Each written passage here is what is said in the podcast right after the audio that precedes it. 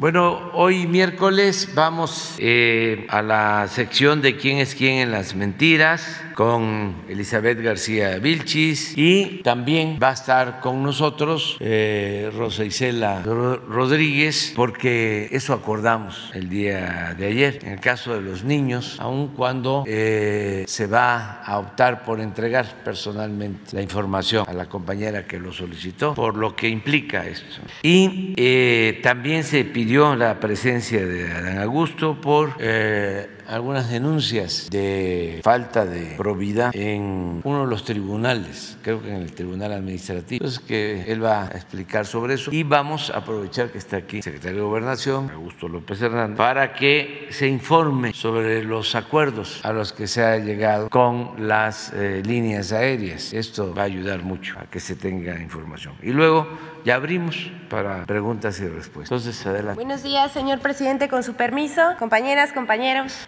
Hoy traemos dos notas que nos parecen, parecen de suma importancia.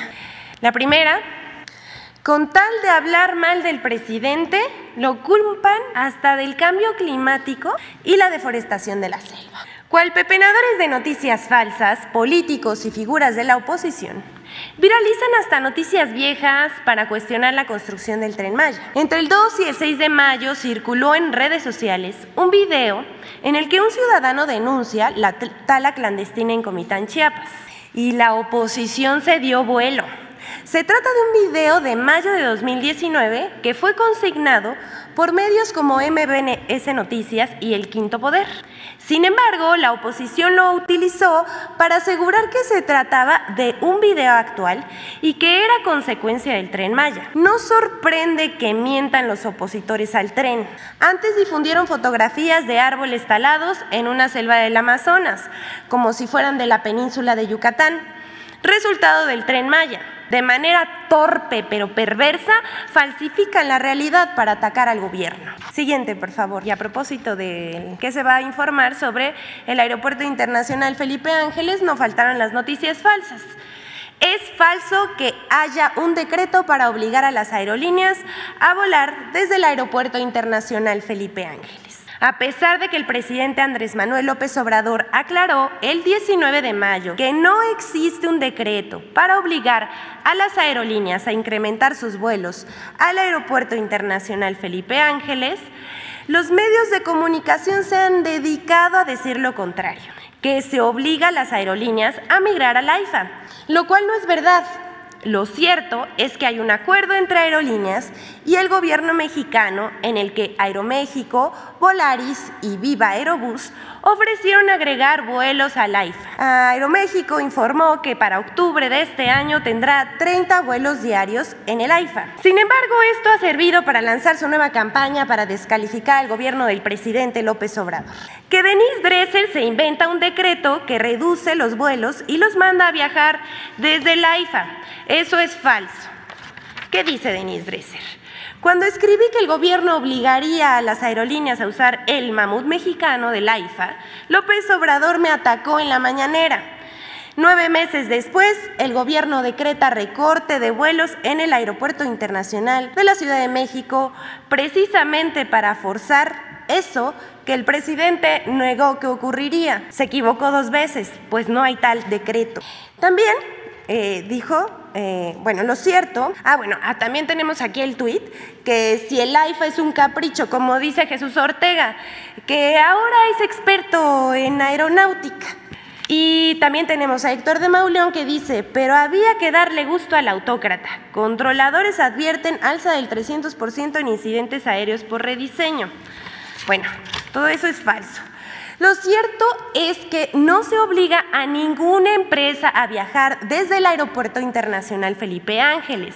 A partir del diálogo emprendido desde el Gobierno de México, las líneas aéreas del país acordaron aumentar voluntariamente sus frecuencias de vuelo desde y hacia el Aeropuerto Internacional Felipe Ángeles. Por último, les queremos compartir el tuit del caricaturista Antonio Rodríguez, que lo dice todo. Llama a la oposición controladores del odio. ¿Es cuánto, señor presidente?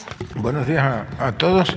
Pues primero en referencia a la pregunta, al cuestionamiento que se hizo al día de ayer respecto de 11 denuncias presentadas en contra de los magistrados del Tribunal Federal de Justicia Administrativa, respetuosos de la autonomía de esa instancia jurisdiccional, pudimos este, corroborar el día de ayer que no son el número que se señaló de denuncias presentadas en contra de magistrados del Tribunal de Justicia Administrativa, fueron cuatro denuncias, ninguna de ellas fue presentada como dolosamente se señaló por el presidente actual del Tribunal Federal de Justicia Administrativa, fueron presentadas durante el año del 2021, eh, dos de ellas el 26 de julio del 2021, dos con fecha anterior por eh, eh, querellas presentadas por el anterior procurador fiscal de la Federación, Carlos Romero Aranda. Las cuatro líneas carpetas de investigación se encuentran eh, en trámite por parte de la Procuraduría Fiscal de la Federación. Dos de los magistrados eh, denunciados ya terminaron eh, con su encargo y hay dos de ellos que todavía ejercen sus cargos, pero aclaro que en ninguno de los casos fueron denuncias presentadas por el actual presidente del Tribunal Federal de Conciliación y Arbitraje que termina su periodo de encargo el día 31 de diciembre de este año, así que pues seguramente es en, eh, en, el seno de la disputa o de la posible elección del nuevo o la nueva presidenta del tribunal que se celebrará el día primero del año próximo. Por otra parte, informar como ya se ha venido señalando, que hubo un acuerdo entre las autoridades de la Secretaría de Infraestructura, Comunicaciones y Transportes la Secretaría de Defensa Nacional, la Secretaría de la Marina, las aerolíneas que operan tanto en el Aeropuerto Internacional de la Ciudad de México como en el Aeropuerto Internacional Felipe Ángeles, se acordó, entre otras cosas, eh, que los vuelos de carga doméstica y de charters van a migrar sus operaciones casi de inmediato al Aeropuerto Internacional Felipe Ángeles, que en un periodo de tres meses se va a regular regularizar también el que vuele al aeropuerto Felipe Ángeles y se trasladen todas las operaciones de lo que es la carga internacional, porque en este periodo se está terminando la adaptación de las áreas de aduana, de bodega y de, de, distribución. Esto es que antes de que termine el año todos los vuelos de carga internacional, doméstica y este, charters ya estarán operando en el Aeropuerto Internacional Felipe Ángeles. Las aerolíneas eh, ofrecieron y lo darán a conocer ya detalle en las próximas semanas que van a aumentar el número de operaciones hacia y desde el aeropuerto Felipe Ángeles. Si mal no recuerdo, el 15 de agosto Aeroméxico a partir del 15 de agosto aumentará 10 frecuencias más y a partir del 15 de septiembre 20 frecuencias más y así también las otras dos aerolíneas. Acordamos también que dejarán de volar desde el Aeropuerto Internacional de la Ciudad de México todas aquellas aerolíneas que mantengan adeudos, ya sea por, arrendamiento, por concepto de eh, tarifa de uso de aeropuerto y otros, otros adeudos. Igualmente se combinó con las autoridades aeroportuarias y con las empresas que ya no se permitirán a partir del día de ayer ningún vuelo no programado o no permitido, sino que se van a respetar única y exclusivamente las frecuencias o slots tal y como están convenidas hasta el verano del 2022, ya no habrá, digamos, ni aterrizajes ni despegues de eh, lo que se conoce como vuelos no permitidos o eh, vuelos no programados. Básicamente ese es el acuerdo al que se llegó. se reconoció que era falsa la nota que andaba circulando de un supuesto decreto eh, para limitar el número de vuelos desde el aeropuerto de la Ciudad de México. Ese decreto nunca existió y este, lo que sí hubo fue pues un acuerdo, un entendimiento entre autoridades y las empresas que operan el aeropuerto. Buenos días a todas y todos.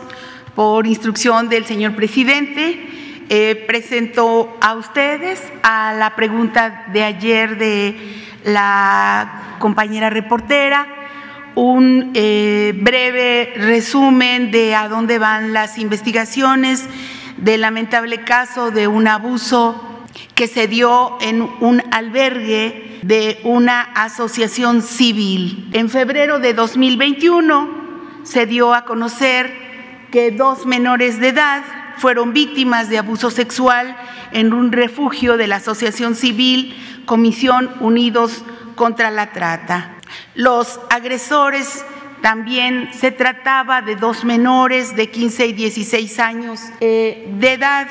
Durante las primeras investigaciones, uno de los menores informó que su hermano también había sido víctima de una violación. En, la investigación que realizó la Comisión Nacional de Derechos Humanos dentro del expediente de queja CNDH 5-2021 de 2000, 2095 se documentó que había tres carpetas de investigación por la conducta del policía en la Fiscalía Especializada de Combate a la Corrupción.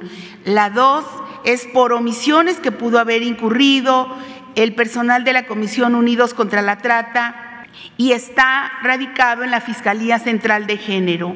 También hay una iniciada de oficio otra eh, investigación en virtud de que una de las víctimas manifestó el delito también y que estaba el anterior en etapa de juicio. Estas tres carpetas que menciona la Comisión Nacional de Derechos Humanos se suman a dos más que se habían iniciado cuando se eh, denunciaron los hechos.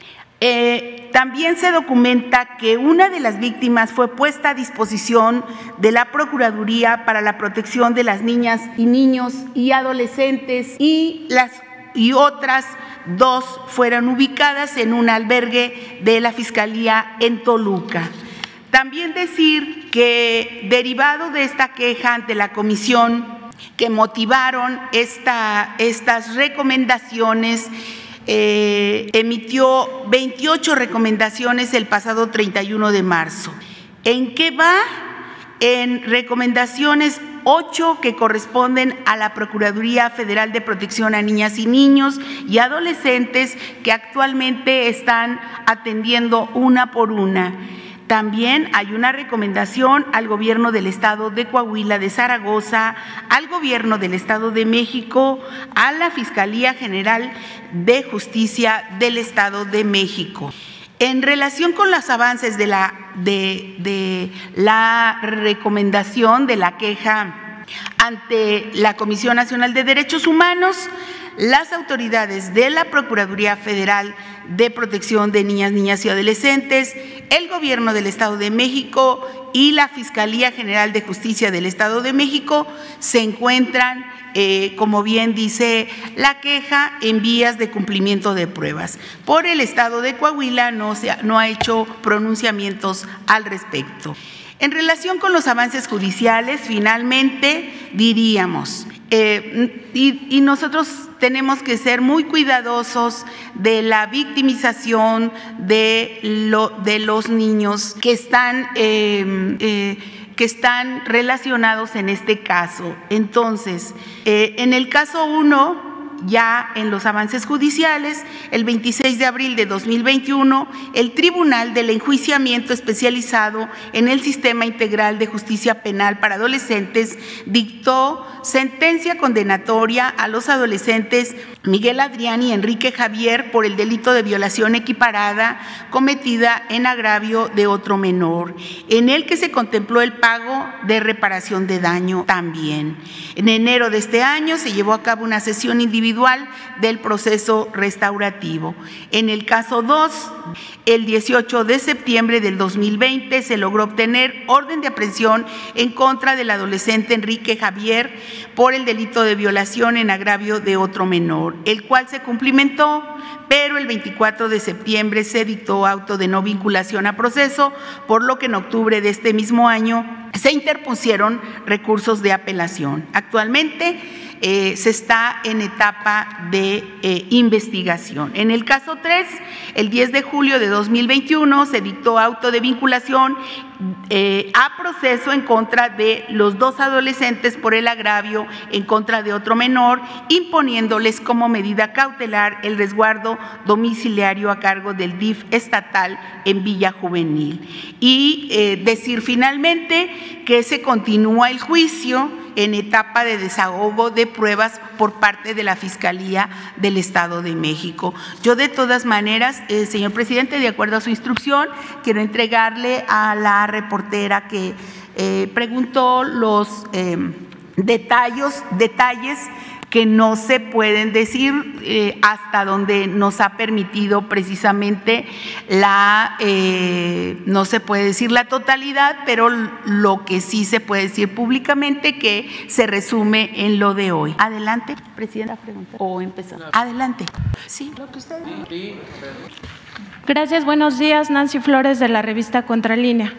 Preguntarle sobre este tema porque la Comisión Nacional de los Derechos Humanos en esta recomendación 72-2022 apunta que el Estado mexicano tiene una responsabilidad respecto del cuidado de los niños por eh, pues este principio de interés superior de la, de la infancia. ¿no? Entonces, eh, preguntarle sobre el gobierno de México qué va a pasar, porque de estas cinco carpetas de investigación, una de ellas estaba destinada a investigar el tema de las responsabilidades de Rosy Orozco y los cuidadores de los niños.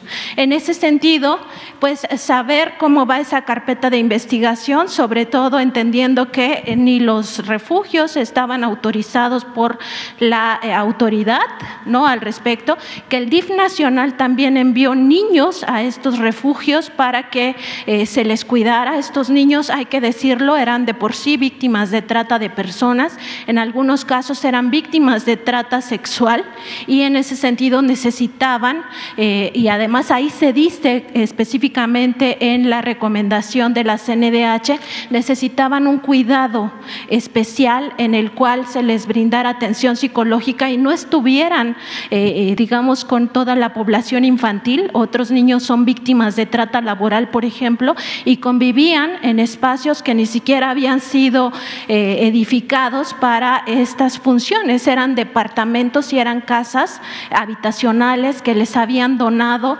en este caso, el gobierno de Felipe Calderón Hinojosa.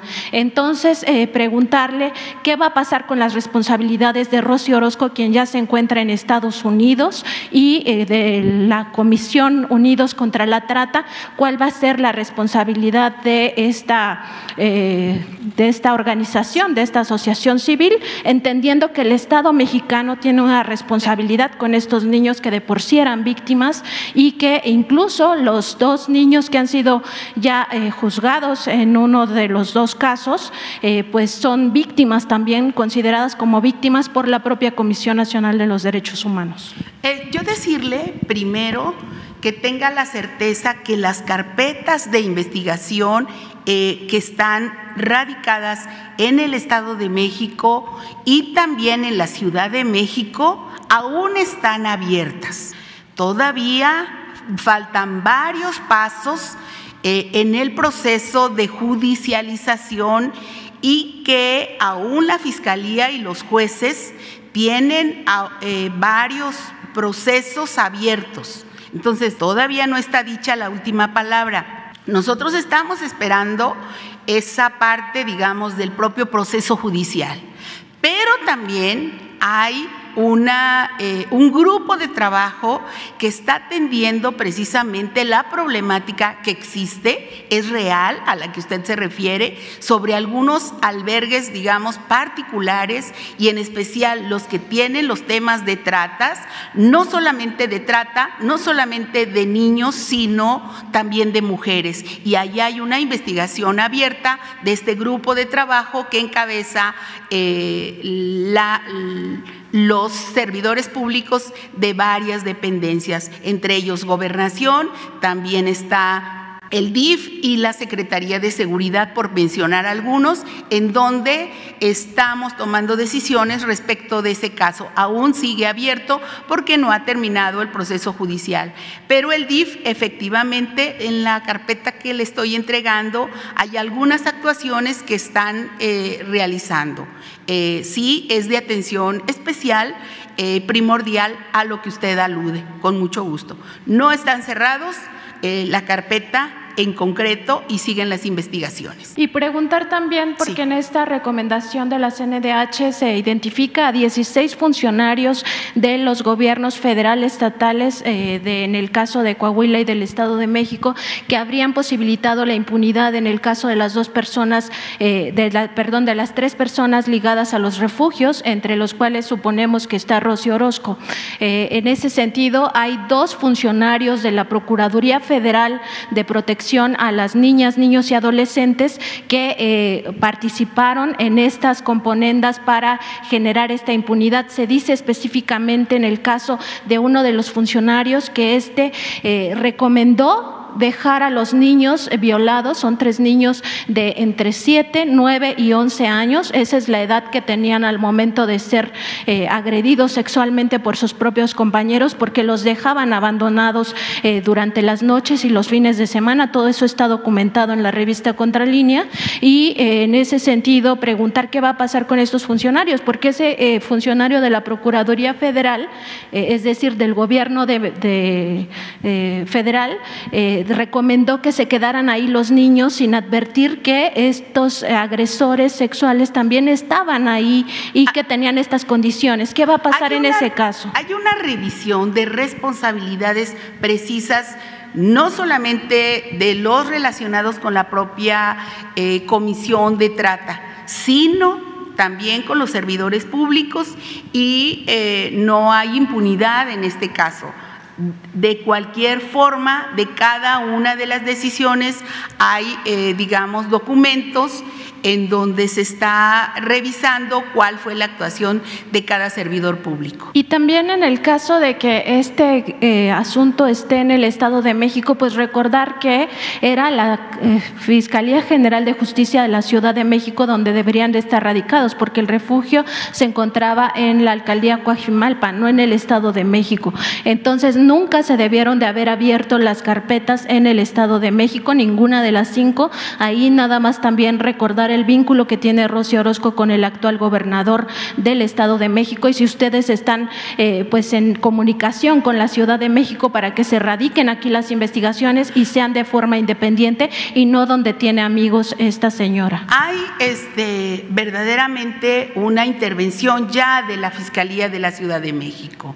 Entonces estamos pues cerrando la pinza porque también ya hay un proceso que está en manos del juez. Entonces eh, ya hay intervención de la Ciudad de México. Y en ese sentido también conocer que, eh, o sea, qué se está haciendo específicamente con esta intervención de la Ciudad de México. ¿Se van a abrir investigaciones o qué es lo que están haciendo? Están, digamos, relacionando el caso para posibles digamos, otras carpetas que estuvieran abiertas con ese, con ese caso de Coajimalpa. ¿Y qué va a pasar con los refugios de Rocío Orozco? Porque siguen recibiendo niños, le siguen mandando los DIF estatales niños eh, con estas condiciones de trata. Es la comisión encargada del, del tema de trata y el DIF quienes tienen que tomar la decisión para saber qué va a pasar si hay una problemática en otros refugios. Es sistemática, lo dice la Comisión Nacional de los Derechos Humanos, dice que ninguno de los refugios tiene las condiciones necesarias, ni el personal ni siquiera estaba capacitado. Por eso está en una revisión exactamente para saber la actuación también y los permisos correspondientes y a dónde se trasladarían, si es el caso, de alguno de estos refugios. Muy bien, muchas gracias. Muchas gracias. Y también si pudiera preguntarle al secretario de Gobernación del otro asunto, del tribunal. Respecto del eh, Tribunal Federal de Justicia Administrativa, bueno, comentar que son eh, denuncias que se hicieron ante la Procuraduría Fiscal en el periodo del ex procurador fiscal que acaba de terminar y de estas solamente cuatro eh, se volvieron querellas. Eso es una realidad y también es una realidad que existe esta, este cambio, ¿no? esta, eh, esta siguiente elección que va a haber de, eh, de magistrado presidente.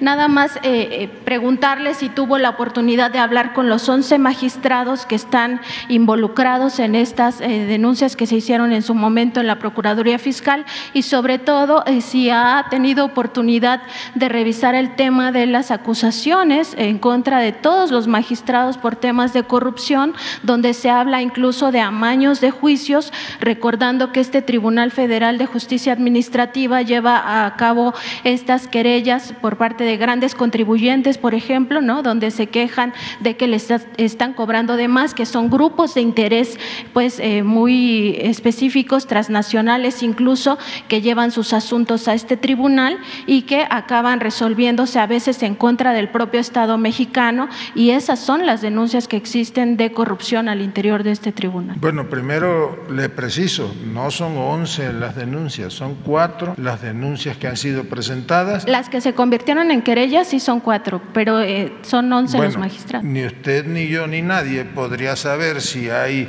alguna querella o alguna denuncia que este, fue desestimada, porque eso sería violar la secrecía de la investigación del Ministerio Público, en este caso del Ministerio Público encargado del área de fiscalización. La realidad es que son cuatro querellas o denuncias, no es por actos de corrupción ninguna de ellas, desde luego yo no puedo ni mencionar los nombres de los eh, magistrados que fueron denunciados, ni de qué se les acusa, ni mucho menos darle a conocer públicamente una información de la que nosotros formalmente no somos este, parte, pero eh, de esas cuatro denuncias, dos magistrados dejaron de serla, ninguna dejaron de serlo ya, ninguna de las cuatro denuncias eh, es por actos de corrupción o por amaños, como usted este, señala, y no tenemos conocimiento de que haya sido presentada alguna otra denuncia.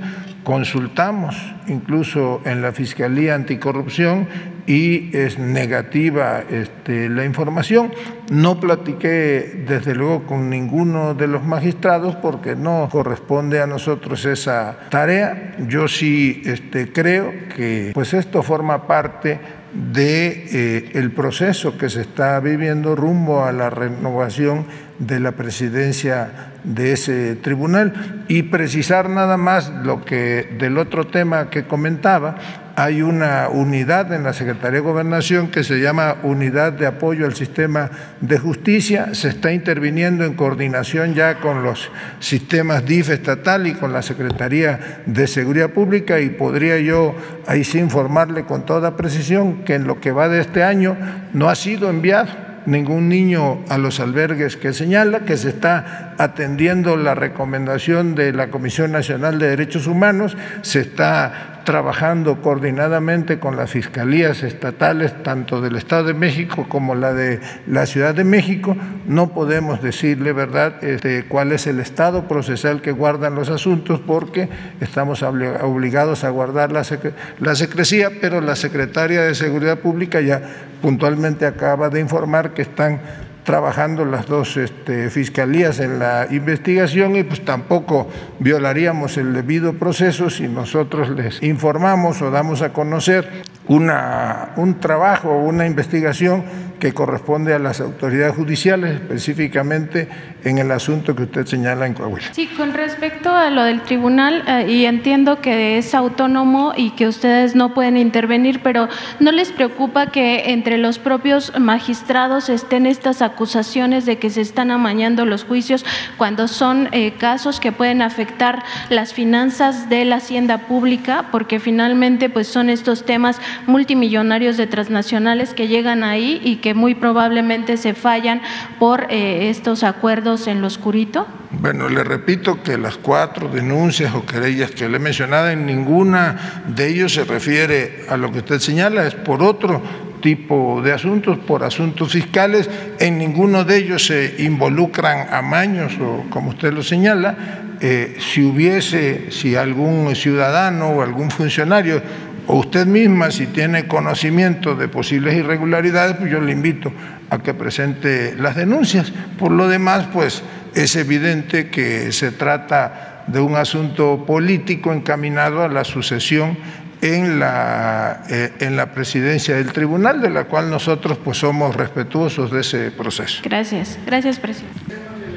Es muy importante, es muy importante lo que este, das a conocer, porque esto ayuda mucho. Eh, la regla de oro de la democracia es la transparencia y nosotros queremos acabar con injusticias y desde luego con la corrupción, desterrar la corrupción. Y también que quede de manifiesto que no hay impunidad y que ayuda mucho el que se hagan las denuncias para que eh, los servidores públicos, todos, no olvidemos cuál es nuestra responsabilidad, cómo debemos de actuar, como decía el presidente Juárez, con un recto proceder en todo. Nada de que hay influencias y va a haber impunidad. Y lo mismo en el caso de la corrupción. Si un juez eh, se vende o se alquila y afecta a cualquier ciudadano y afecta la hacienda pública, tiene que ser denunciado. Cero corrupción, cero impunidad. Porque antes la práctica era de que en los despachos famosos se resolvía todo porque tenían buena relación con jueces, con magistrados, incluso ministros. Habían ramas del Poder Judicial que se entregaban como moneda de cambio a opositores que hacían y deshacían. Se metían hasta en lo agrario.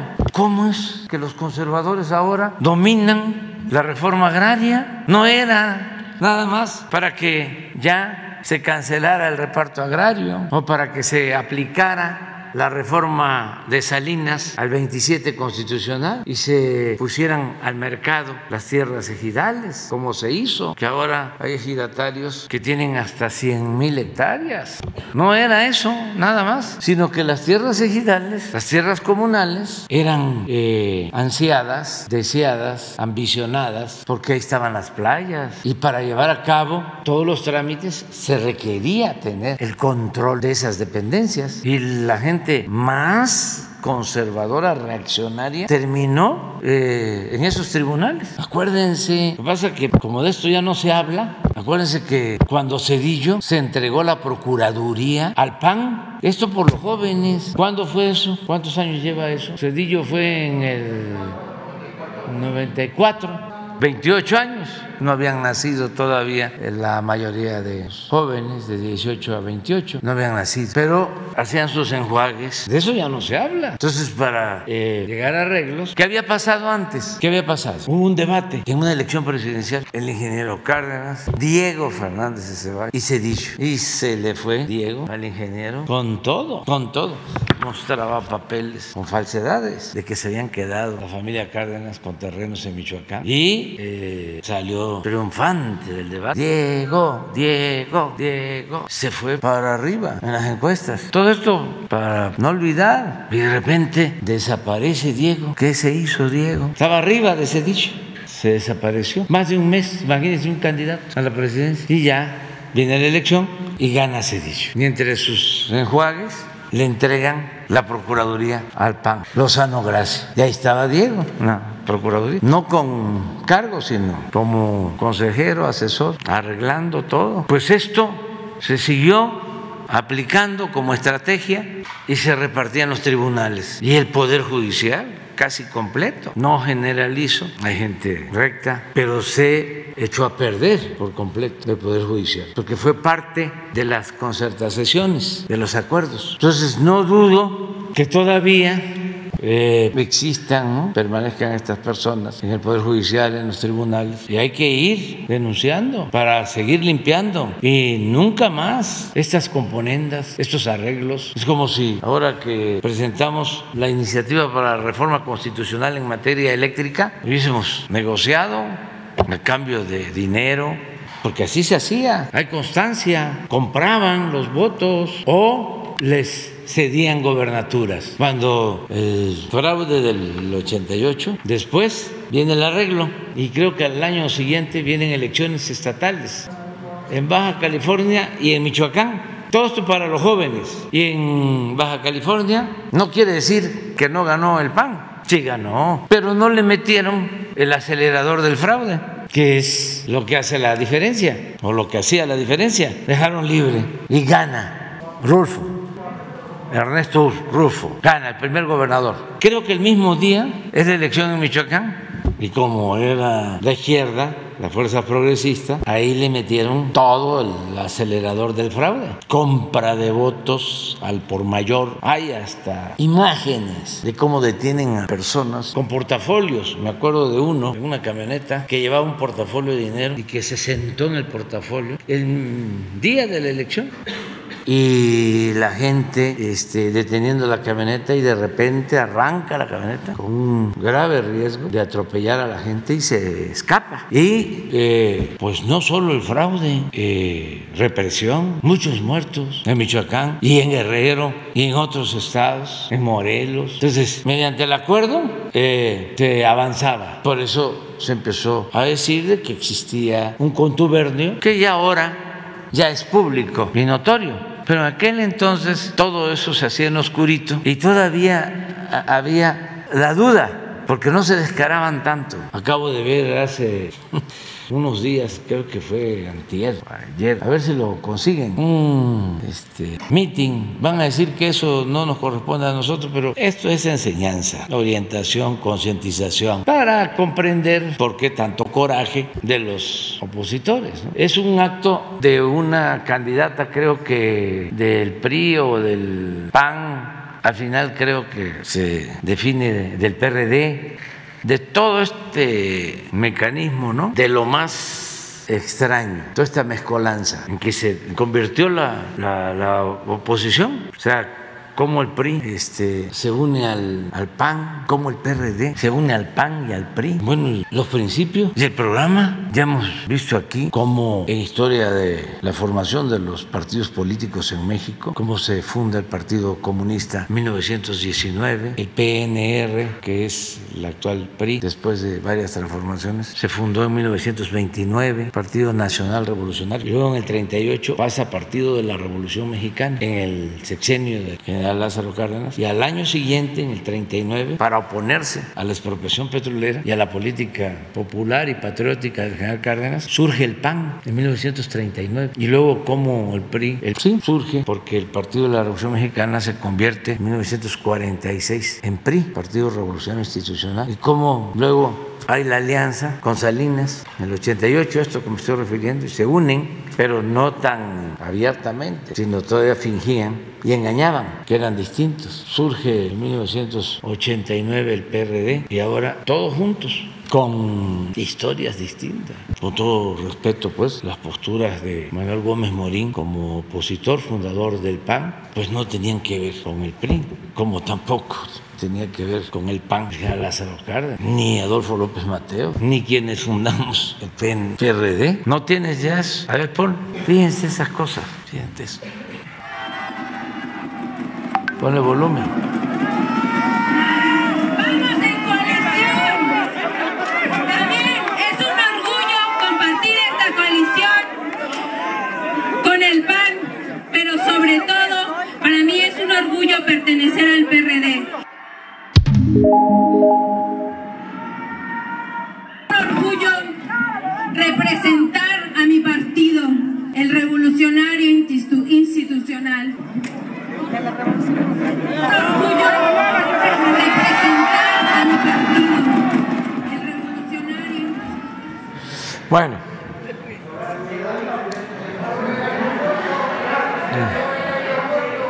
Y luego el aeropuerto, todo.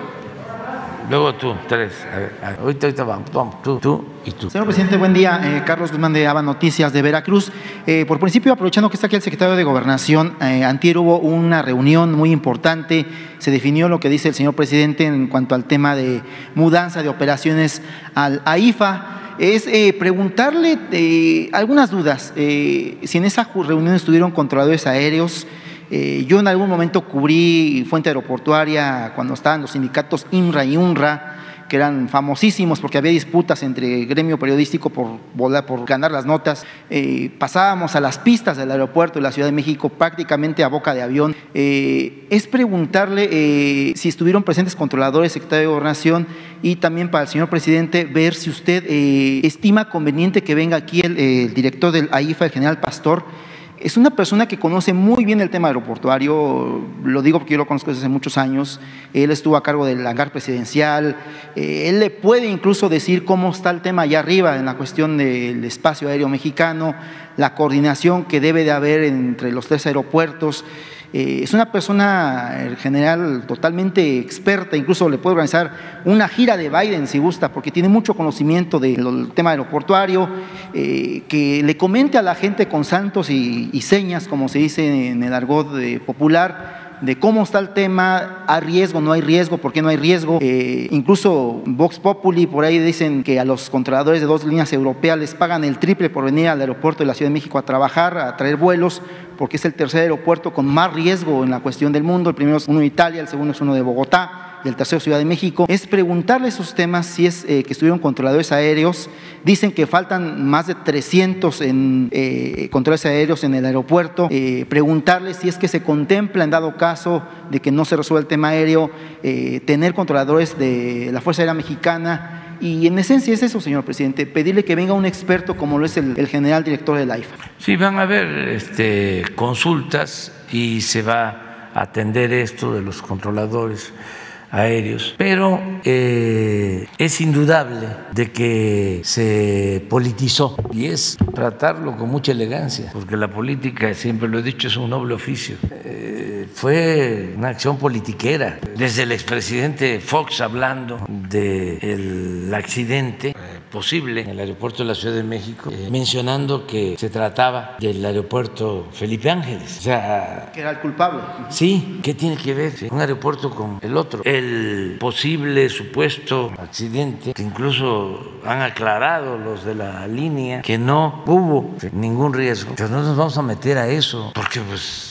Ciro Gómez Leiva o Sarmiento van a decir que sí. ¿Para qué me meto a la polémica sobre lo mismo? Porque ellos están enojados y no son honestos, intelectualmente hablando. Entonces no van a ser capaces de decir nos equivocamos o de hacer una investigación a fondo. No, no, es la caricatura. ¿Por qué no la pones? Uno de los mejores libros, repito, de Paco Ignacio Tay. Tiene muy buenos libros. Es uno de los mejores escritores de nuestro tiempo. Sobre Madero le puso tiempos de sopilotes. ¿Qué es esto? En mi pueblo porque allá no se le llama sopilote también, que viene del náhuatl, o de sopilote. Ya se le llama chombo porque viene del maya, tiempos de chombos. Pero es esto. De todas formas, se va a buscar que las cosas funcionen bien, se arreglen. Es nuestro propósito. Y si tú eh, mencionas de que una persona General Pastor es una Sí. persona que conoce muy bien del tema. ¿eh? que muy bien. Este, ya está tomando nota, Adán, y puede este, eh, que ayude, como toda la gente que quiera ayudar, de buena fe, que quiera contribuir. Este es un movimiento de todo un pueblo, de todo un pueblo, incluso hasta de los eh, más beneficiados con la política neoliberal, que están ayudando, que han cambiado de actitud, pero hay otros que no, quieren seguir manteniendo sus privilegios, quieren seguir manteniendo el privilegio de mandar y de hacer y deshacer y de sentirse los dueños del gobierno y que no se tome en cuenta al pueblo. No tienen este, ninguna dimensión social, pero sí hay muchos que cooperan, que ayudan. Entonces, adelante, todo el que tenga algo que aportar es bienvenido. Y nosotros lo que vamos a estar siempre procurando es que haya eh, seguridad, en este caso, para la gente eh, y que las cosas funcionen bien, sin ningún problema. Fíjense, eh, el querer desacreditar lo que debería de ser un orgullo para todos el que se hizo un aeropuerto en dos años y medio que costó la mitad de lo que tenían programado y eso pagando 100 mil millones de pesos a las empresas a las que no se les quedó a deber un centavo. Nos ahorramos 125 mil millones de pesos. Deberían de estar contentísimos todos. Pues de ese ahorro estamos financiando la mitad del tren Maya sin deuda, hecho por mexicanos. Eh, hay países que presumen de manera legítima porque hacen grandes obras en muy poco tiempo, mandan a hacer eh, campaña de publicidad de esas obras, que hacen hospitales en un mes, en dos meses, en tres meses. Esta es una de las obras más importantes que se ha construido en el mundo en los últimos tiempos. Ah, pero la sopilotada se ha encargado o quieren menospreciar lo hecho por los mexicanos, por todos, porque es una actitud muy mezquina. Entonces, lo que dices, todos, eh, y desde luego que hay muy buenos eh, profesionales. Y aparte es el director de la IFA, o sea, es una persona que está dentro de su administración, es una persona que sabe, digo, sabe del tema. Y también preguntarles si se descarta totalmente de que se les vaya a sustituir a los controladores aéreos por gente del ejército, como se ha manejado en algunos otros ah, porque también eso este, eh, es muy común, eh, el mentir con rumores para confundir. Por eso, aunque no les gusta la sección de quién es quién en las mentiras, pues en una de esas va a ser cada dos días a la semana. Un poco tengan para que aprendan, porque este, si le siguen, pues vamos también a seguir informando. En la escuela me enseñaron, el maestro González Yaca, que nos daba propaganda y opinión pública en el primer semestre en la Facultad de Ciencias Políticas, me enseñó cómo funcionaba el rumor y el contrarrumor. Y además, pues ya lo hemos padecido, ¿no? No es solo teoría. Sí, también en la carrera de la en Juan Xochimilco también nos los enseñaron, pero bueno, cambiando de tema, eh, pedirle su opinión en dos temas. El día de hoy la jefa de gobierno Claudia Sheinbaum presenta el tercer informe de causa raíz de la empresa DNB, muy controvertido porque se filtró, lo filtraron, qué sé yo. Preguntarle su opinión con respecto a ese tema y aprovechando que está por aquí la eh, secretaria de Seguridad ella fue colaboradora de la jefa de gobierno. Usted habla del tema de la asociación presidencial, de los candidatos, las corcholatas, todo ese asunto.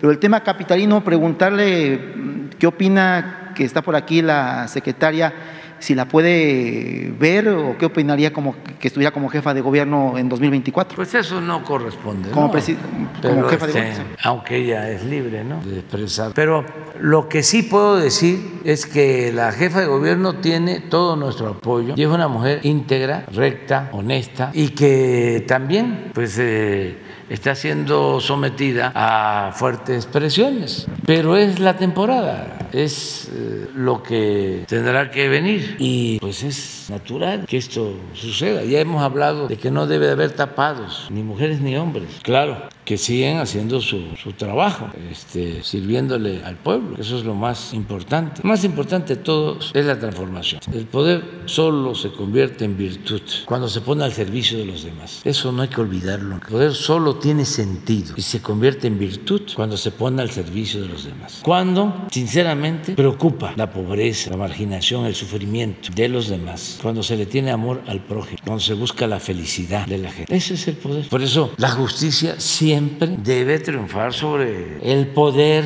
de los oligarcas, que eso es otra cosa, eso es el poder para acumular riqueza, para imponerse para poner al servicio el Estado a los intereses de los que realmente mandan. Entonces todos tienen posibilidad de participar, todos tienen posibilidad de participar y eh, nosotros tenemos mujeres, hombres de primer orden y ayer, antier hablaban ustedes hasta de empresarios que también podrían ser y todos tienen derecho a participar. ¿Y quién va a decidir? El pueblo. Ah, ¿dónde están los cambios? ¿Dónde están los cambios? Pues un cambio es ese, que no era el presidente el que nombraba? ¿No era el presidente? ¿No era el dedazo? Pues ahora no. ¿Hay cambio o no hay cambio? Lo más que se avanzó fue de que el presidente eh, podía vetar. Primero el que ponía con el dedazo. Luego vetaba, como me lo hicieron a mí. Dijo Fox y sus patrocinadores. Este, por ningún motivo. Y me echaron encima toda la parada. Para eh, robarnos la presidencia. Luego,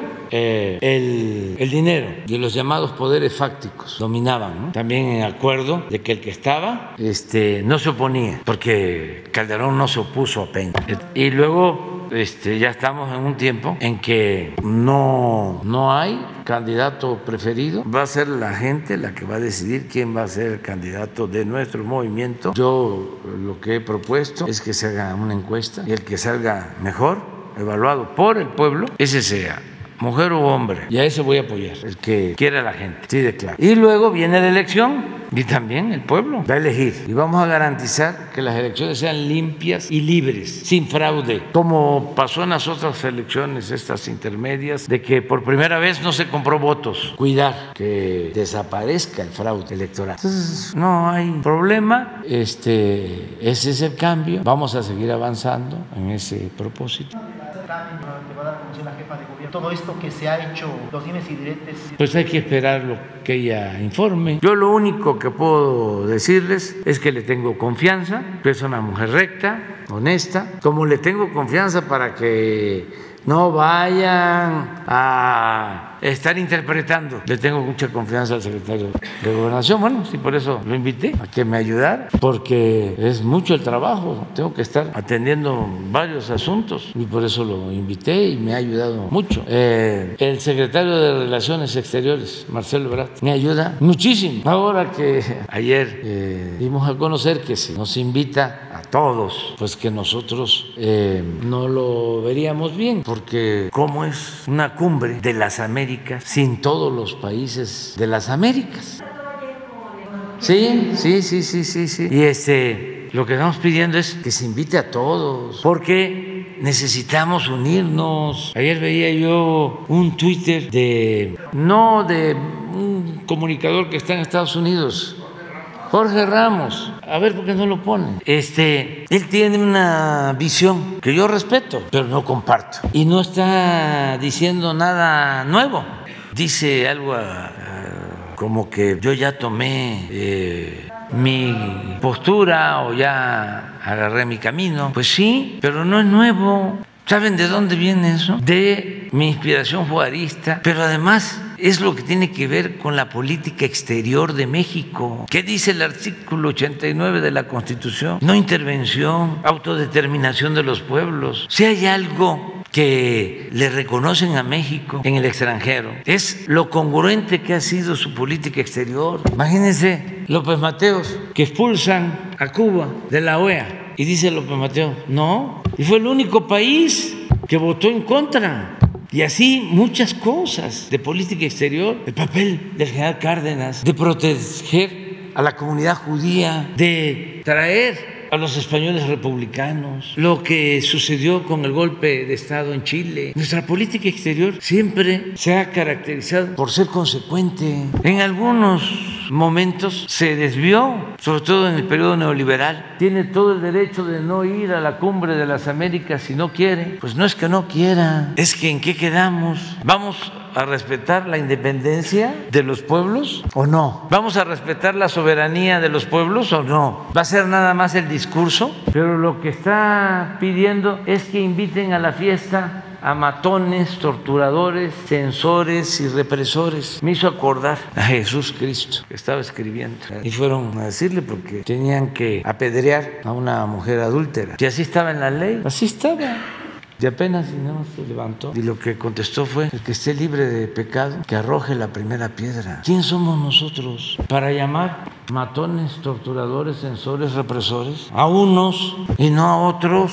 Que aquí ya nos consideramos jueces supremos, nosotros vamos a decidir sobre los demás. ¿Con qué derecho? Si nos metemos a ese terreno, pues no vamos a salir nunca del debate. Nunca. Y lo que buscamos buscamos, pues es la unidad, ya no la confrontación. Ahora contesto y todo lo demás, AMLO ya escogió su lado, en eso tiene derecho, pero no es que lo haya escogido ahora, ya llevo mucho tiempo, como él también, con todo respeto, ya escogió su lado desde hace tiempo, desde hace mucho tiempo. Entonces, lo que estamos buscando es que se llegue a un acuerdo para que participemos todos, toda América. Y si hay diferencias, pues que se expongan, que haya diálogo. ¿Y por qué no nos vamos a hablar? ¿O por qué vamos a excluir? Por eso he dicho que nadie excluya a nadie. Vamos a buscar la unidad. Nos conviene la unidad. Para eso es la política, para eso es la diplomacia. Entonces, de eso hablamos con el embajador, que dicho sea de paso, es una persona eh, respetuosa, Ken Salazar. Seguramente no le va a gustar a otros que yo diga que el embajador de Estados Unidos es respetuoso. A veces, fíjense hasta dónde se llegó. Hay más entendimiento afuera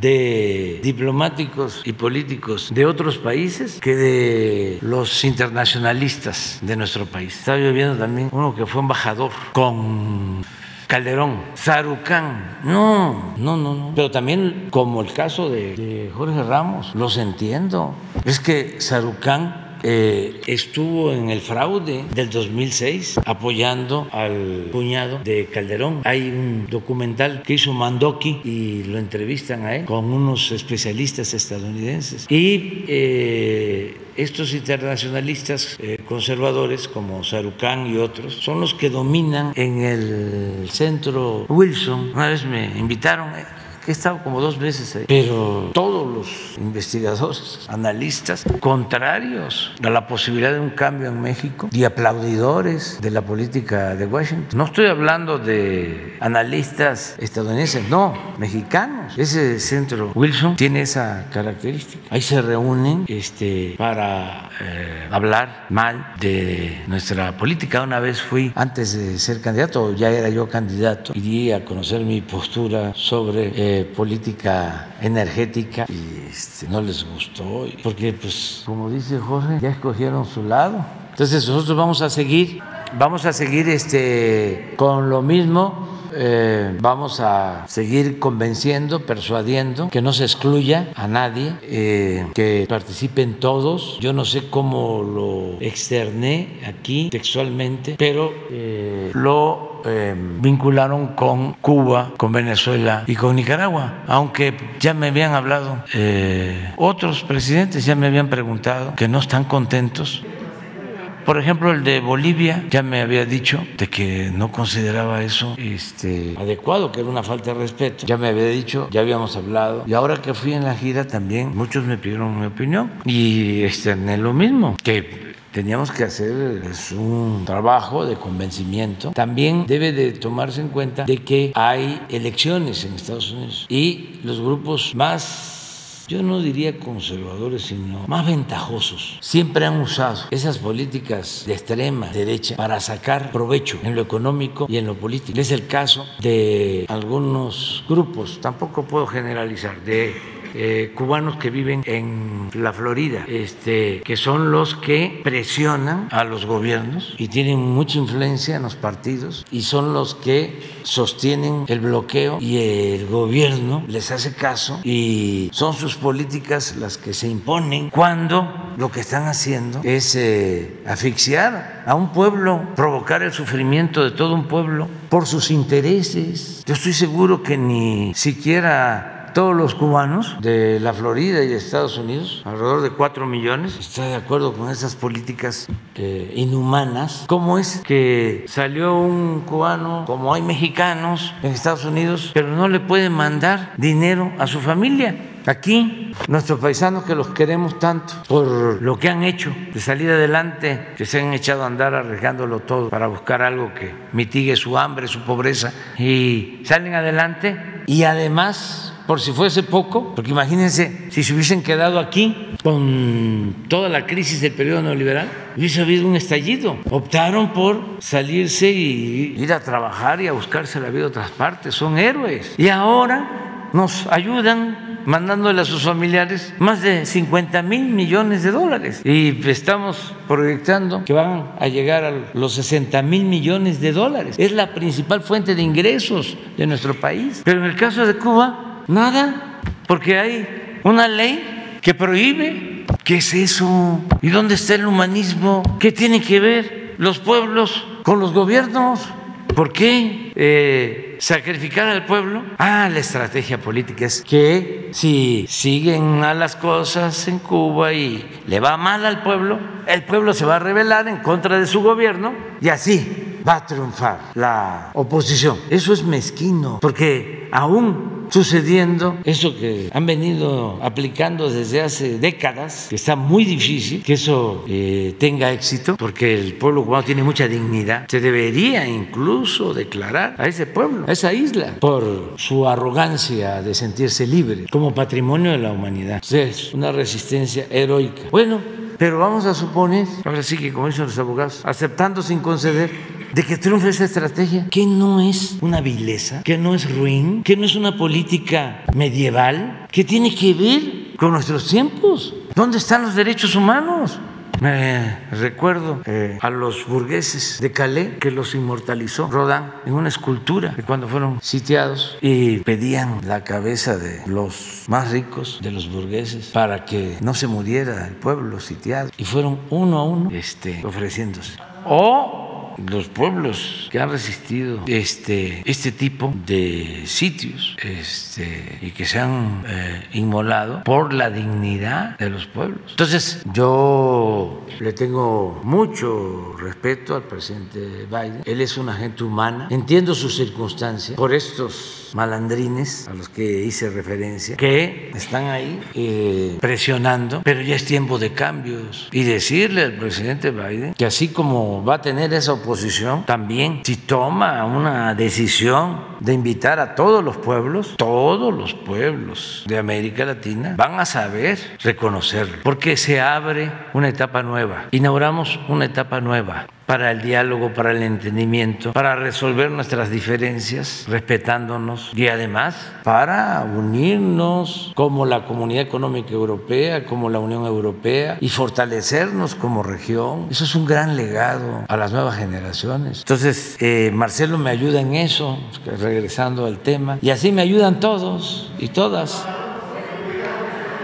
A ver, vamos a ver. El embajador es muy buena persona.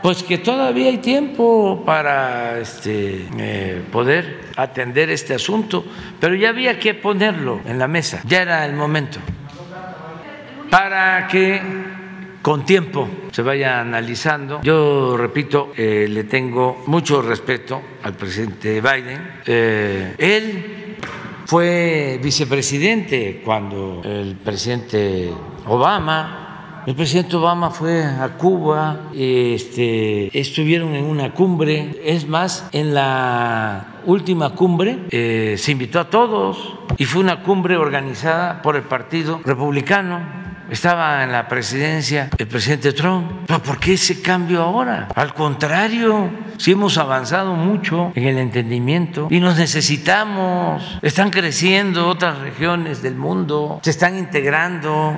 ¿Por qué no nos unimos en todo el continente americano? No hay problemas graves. Podemos llegar a acuerdos. Ya nuestros pueblos lo que quieren es que haya progreso con justicia, no los peitos no las confrontaciones, no las cargas ideológicas. Juicio práctico. Vamos a que no sufran nuestros pueblos. Vamos a aplicar la política de ayuda mutua, de amor al prójimo. No es el poder por el poder, eh, el imponernos, la hegemonía. Eso se impuso hace 200 años.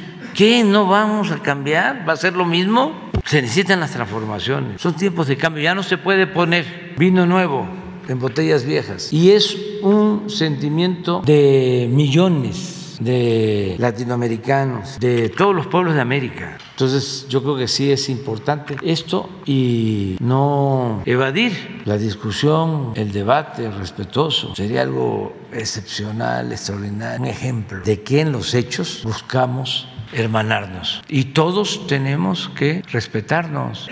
Al momento de que se invita a todos, ni modo que el que está invitando va a actuar de manera irrespetuosa o el que llega va a ir a este, insultar. Es otra cosa. A todos nos obliga eh, un acto así a la prudencia, a autolimitarnos y a tratar los temas de fondo para conseguir sociedades mejores. Ese es el propósito, eso es lo que estamos buscando.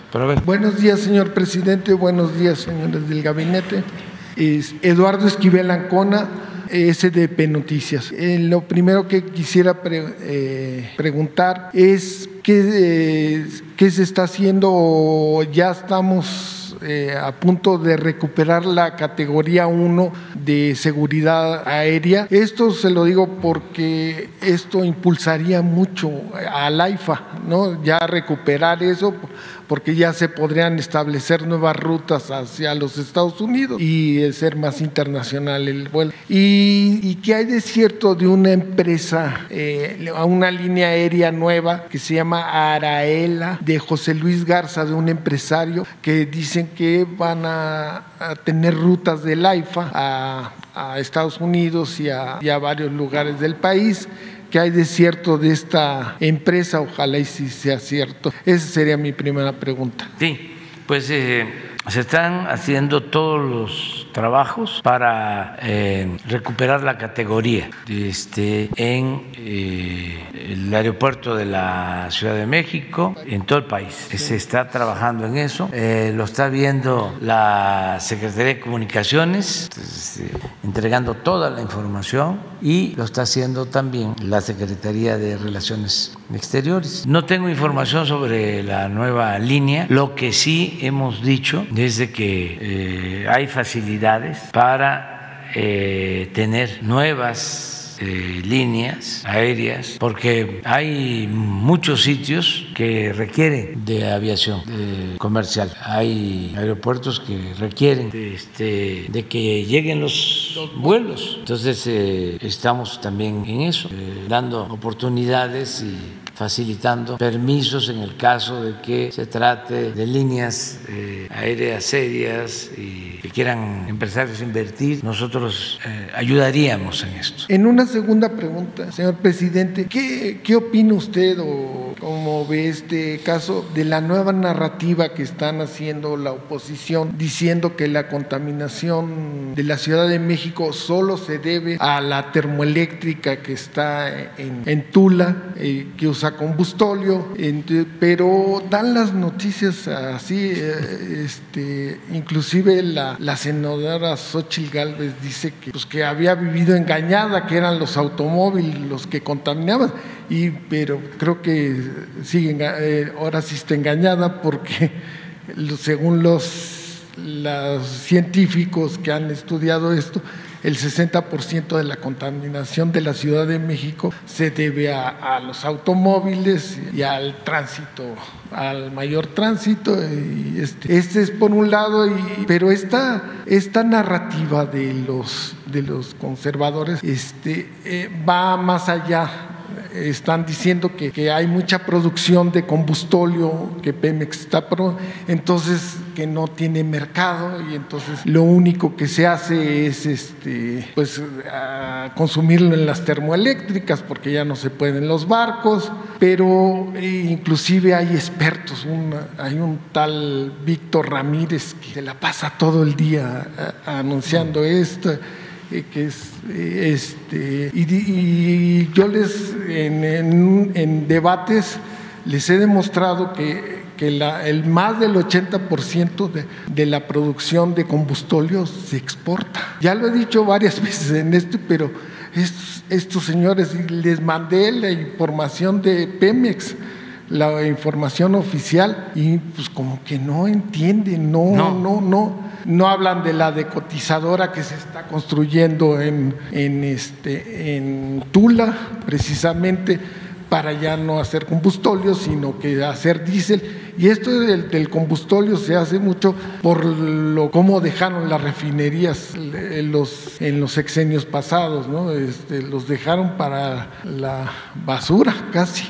Eh, se ha invertido mucho en rescatar Y hay otra cosa, este, también según me dice en una entrevista que le hice al ingeniero eh, Carlos Morales eh, Bielmas, me dice, solo hay 19 termoeléctricas en México y solo 5 usan combustóleo. Las otras canto- 14 son duales, o sea, pueden hacer con gas natural o con este eh, con combustóleo.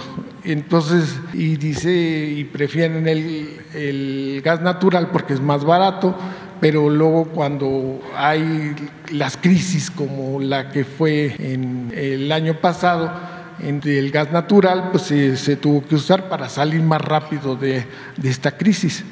Y también lo que me decía el, el ingeniero es que se están construyendo do- este, en Yucatán dos, eh, que por cierto ya que eh, dos este, plantas de ciclo combinado en, Yucatán para que tener y que el, pero necesitan que, que la, el, pues, este, el gasoducto del Mayacán tenga más, más gas para para poder surtir. Y, la península de Yucatán está este pues con más demanda de electricidad. Entonces eso sería muy bueno. Ojalá ya se acaben estas.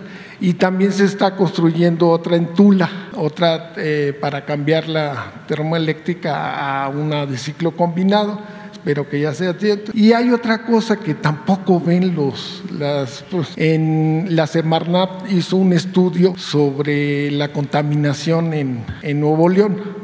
Todo se refiere, sobre todo en la zona eh, urbana de, de Monterrey y sus aledaños de la refinería de Cadereyta, que es la que más. Pero la Semarnat hizo este, un estudio muy profundo, muy profesional, y, vio que, el, que ocho plantas de ciclo combinado de privadas este, contaminan más que las de que la, que la refinería en dióxido de nitrógeno, un 400%. Y tres de estas, tres de estas plantas de ciclo combinado son de Iberdrola y estas contaminan más en un 141% en dióxido de nitrógeno. Entonces, yo quisiera preguntarle, ¿cómo ve esta narrativa? ¿Qué se tendría que hacer para que la gente supiera la verdad de que pues, este, se está haciendo todo para ya no usar combustóleo, para, para este, es- la, refine- la refinación se haga diésel y pues y, y parar este, estas mentiras, ¿no? Ese sería. Sí, pues es, mire, eh, todo esto que está pasando en Hidalgo es por la- también la campaña. Este, van a haber elecciones y eh, se están este, eh, llevando a cabo acusaciones sin fundamento. Ahí en Hidalgo hay algo también eh, sorprendente. Es para refrescar la memoria. ¿no? A ver, yo le pregunto a los de Coahuila que nos están escuchando también, que no eran eh, los panistas los que acusaban de corrupción a los Moreira, que este, los Moreira habían endeudado a Coahuila, incluso lo denunciaron a Humberto Moreira, que llegó a ser presidente del PRI. Y cuando eh, se impone Peña, antes de salir Calderón, este, exoneran a Moreira, le quitan todos los delitos como parte del enjuague. ese. Y todavía allá en Coahuila seguían con la cantaleta de que estaban los panistas en contra de los Moreira. Me acuerdo que alguien me hizo llegar el expediente con el oficio en donde exoneraban unos días antes de que terminara el gobierno de Calderón una procuradora que había en el gobierno de Calderón, Mariesela Morales. De modo que va Humberto Moreira a España, lo detienen y saca sus papeles de que está exonerado. Ahora resulta que en Hidalgo un Moreira, Rubén, aliado al PAN, así como la compañera que vimos aquí. Igual, y la señora Xochitl Galvez, pues lo mismo. Hace unos días, no vayan a creer que estoy todo el tiempo lloviendo este, las tablas, pero de vez en cuando, ¿no? Tengo ahí una selección. Ya sé, pues, a quién voy a ver. No veo a todos porque si no, no trabajo, ¿no? Pero son tan predecibles, tan obvios, que ya voy con ellos y ahí me sirve de referencia. Entonces, vi... eh, una declaración de Xochitl Gálvez cuando la refinería en Tula, y ella dice, le he pedido al presidente Calderón que ponga aquí la refinería y se va a poner aquí la refinería, que no hicieron nada, pues. Sí, la barra, nada más. Pero ahí está. Bueno, y pues constantemente. Ayer, este, que van a poner, eh, si ganan, el tren Tolteca. Este, el tren Tolteca. ¿no? Cuando menos ya no van a estar en contra del tren Maya ¿no? en estos días.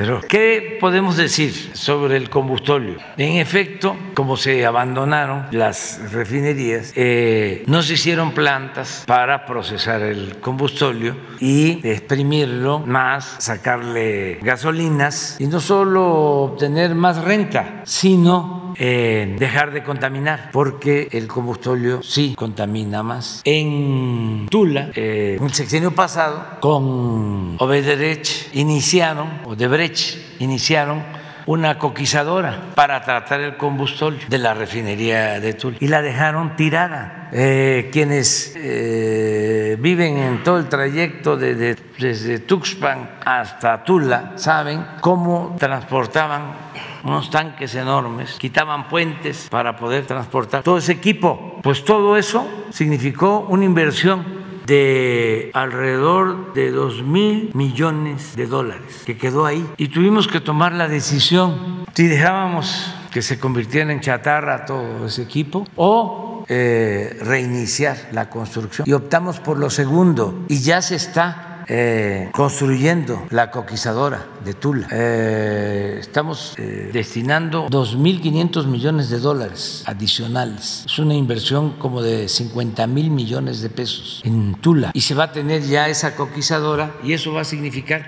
que ya no va a haber combustóleo. Esa es la buena noticia. Y vamos a, a procesar ahí el combustóleo de Salamanca y de Tula, porque va a tener capacidad la coquizadora. Entonces se va a dejar de contaminar, que como tú dices, tampoco es por esa razón que existe la contaminación en el Valle de México. Sin embargo, eh, estamos en temporada de elecciones y utilizan todo.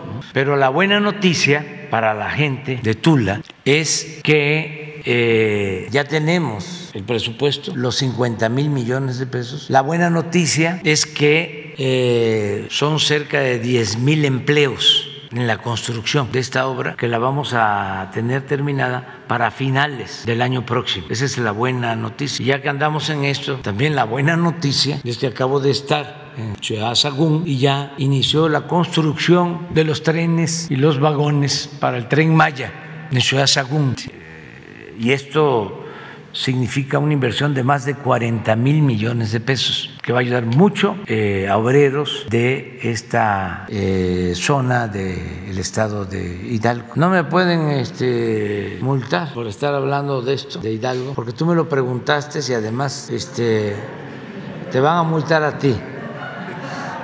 ¿O me vas a ayudar? Muy bien, ya, vámonos. Eh, mañana, mañana. Mande. Ah, hoy tengo mucho trabajo. Sí. Ah, eh, Jesús les entregan, Jesús les va a entregar, este, les va a entregar eh, la agenda. Eh, tenemos eh, bastante trabajo. ¿Mm? ¿Con quién? Sí. Sí, tenemos este, bastante este, trabajo. Eh, Jesús les comenta. Jesús les comenta. Bueno, que la pasen bien ustedes.